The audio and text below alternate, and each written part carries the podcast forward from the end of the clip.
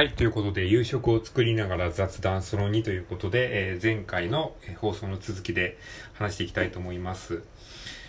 えー、っとですね、あの、まあ、アルバイト遍歴ということで、僕が新聞配達のアルバイトをですね、約20年近く前にやってた時の話なんですけれども、えー、っとですね、まあ、新聞配達の仕事は本当にね、僕にとってはすごくしんどい仕事で、まあ、初めね、楽な仕事かなっていうふうに思ったんですよね。ただバイクで運ぶだけだし、まあ、1日2、3時間ぐらいで、あの、配達し終わったらもうあとは楽だし、えー、ね、その、ずっと働いてるってことはないので、とにかく時間がね、その、もう配達し終えたら終わりっていう、なんかそういう感じのね、仕事感がすごいいいなって思ったんですけど、まあ実際ね、働いてみたらね、本当にね、あの、めちゃくちゃしんどかった。とにかくね、体力を使うんですよね。うん。まあ僕はあんまり体力がある方ではないんでね、やっぱりね、そういう意味でも向いてなかったなと思います。で、えー、何が嫌だかっていうと、まあさっきも言いましたけど、あの、とにかく天気が良かろうが悪かろうが絶対に、あの、休めないということなんですね。はい。で、しかもその配達っていうのはもう自分の担当区域が決まってるので、その自分が休んでも、まあ一応その代配って言ってそのいざとなった時に代わりに配るための人みたいな人がいるんですけれども、あの、まあ、だから、だからといって、その毎回は休めないので、やっぱりその自分の担当区域が必ず決まってるので、もう自分が休んだらもう、えー、配れなくなっちゃうんですね。基本的にはね。だからそういった意味でもすごいこうプレッシャーがあるというか。で、本当お正月とか特別な日ってチラシがめちゃめちゃ多いんですよ。で、なんかね、あの、チラシっていうのがあるじゃないですか、新聞に。で、新聞にそのチラシっていうのがあって、だからその、長官にはめちゃめちゃチラシがたくさんあって、その長官一冊がめっちゃ分厚くて、それを何百部と配るんですよね、あの一人が。で、そうすると、その、最初新聞をですね、その、あの、バイクに詰め込むんですが、つ、えー、積むんですけども、配る前にね。で、新聞配達所から、あの、バイクにこう、新聞をもうどっさり積むんですけども、それがもう本当に重くて、あの初期状態でその300話ってだんだん減っていくわけなんですけれども、その最初の状態でもものすごいこう、量の、えー、分厚い新聞をまずその積むんですけど、そのまず積み方がめちゃめちゃ難しくて、うまく積まないとね、全部崩れ落ちちゃうんですよ。だからその最初初心者はね、その積むことがまず大変なんですよ。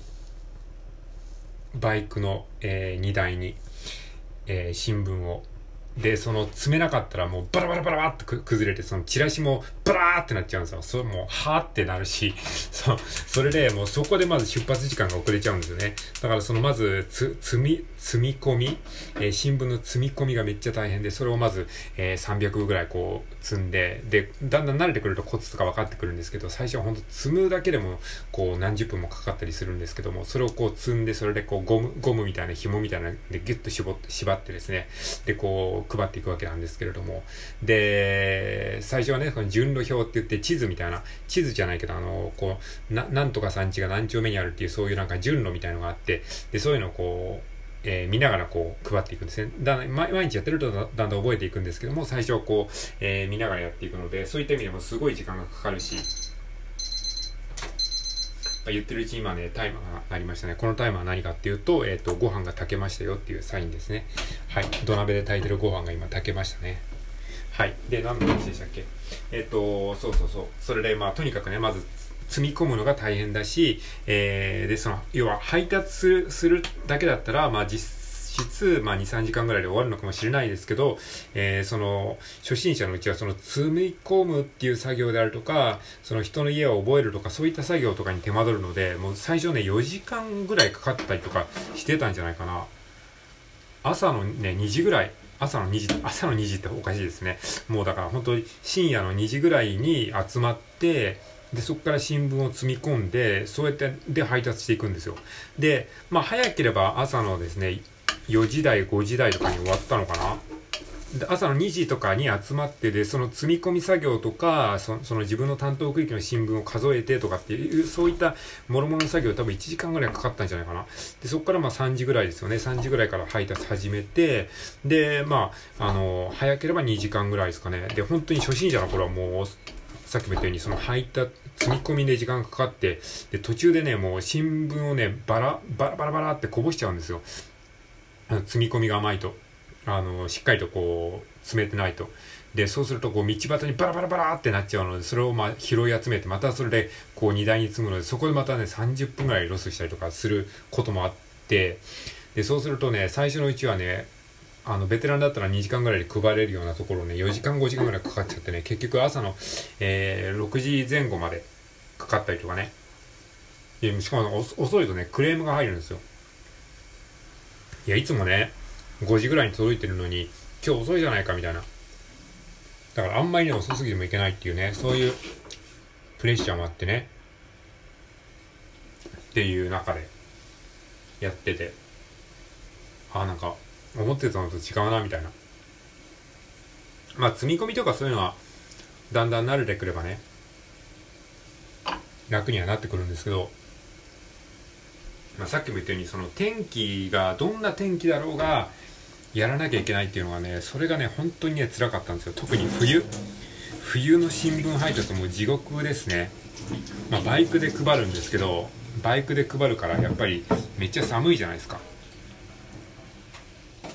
であのね雪の日に配るのが本当にマジで最悪で、なんか愚痴みたいになっちゃってますけどね、本当あの、申し訳ないんですけれども、まあ、あの、僕の、まあ、単純なね、思い出話っていうことで聞いていただければと思うんですが、あのね、新聞配達で、やっぱ冬はとにかくめっちゃ寒い。普通に晴れていても寒いんですよ。だって朝の2時ですよ。だから冬ってただでさえ寒いのに、しかもそれを、あの、深夜2時、朝の2時に、えー、集まって、で、そこで新聞をこう、えー、数えて、で、荷台に積み込んでっていう、その朝の2時、だから朝めちゃめちゃ寒いんですよ。まだ朝にもなってない、もう、ど、ど深夜ですからね、朝の2時に集まって。で、もうただでさえ冬、普通の冬でさえ寒いのに、雪が降ったり雨が降ったりとかしてる中でも、行かなきゃいけない。いや、もう本当にしんどい。で、あのー、本当にもうね、これがね、もうめちゃめちゃ最悪だったのがね、5日の、その正月に、正月に雪が重なった時があったんですよ。これはね、もうマジ地獄。うん。なんで地獄かわかりますか？あのね、正月はね、チラシがめちゃめちゃ多いんですよ。チラシが超絶多いんで、一冊の新聞一冊がめっちゃ分厚いんですよ。で、これ一冊だけだったらまだしも、さっきも言ったように、一人ね、何百部も配るわけですから、で、その何百部、その分厚い一冊が何百部になると、もういつもの何倍のこう量になるわけですよ。もうめちゃめちゃ重いんですよ。だからそれをまず積み込むのに時間がかかるし、で、それをまずその、重いからなかなか積めないから、すぐにバラバラバラってなるんですよ。だからその、こぼれたら、チラシも最悪の場合、あの、バラバラってなっちゃうので、それを拾い集めて、またもう一回積み直してみたいな。だから、積むの、積むだけでも本当に、あの、下手したらもう1時間以上かかっちゃったりする場合もあって、で、積むでしょ？積み込むでしょ？で、そっから、あのまあ配達するんですけど、そのね、正月に雪が重なってしまうと、もうただでさえ新聞の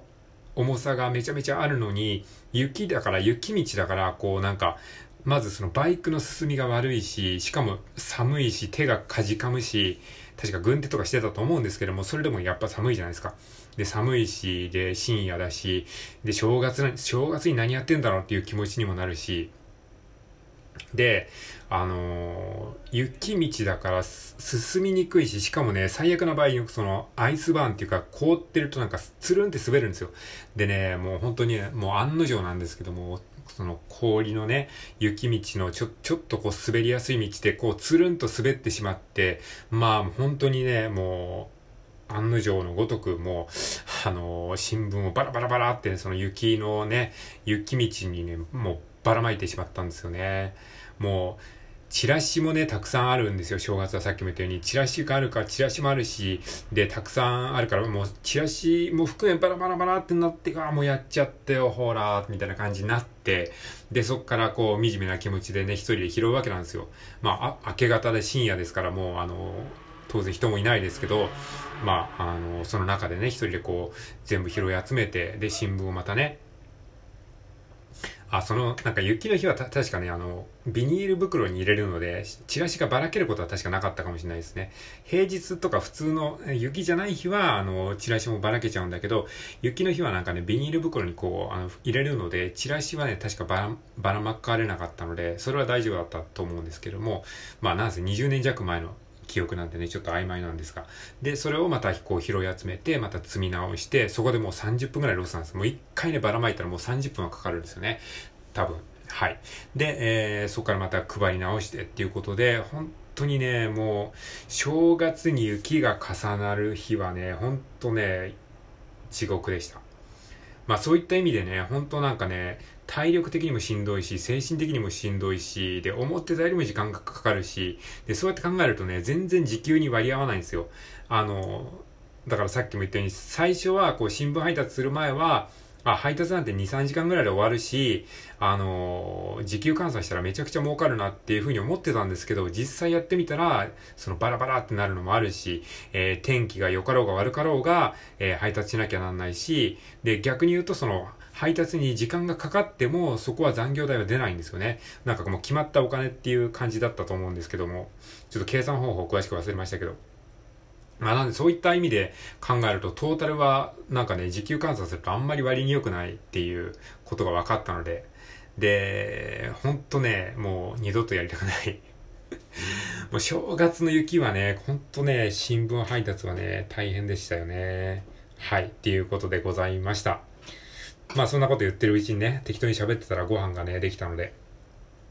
これからご飯いただきたいと思います今日はですね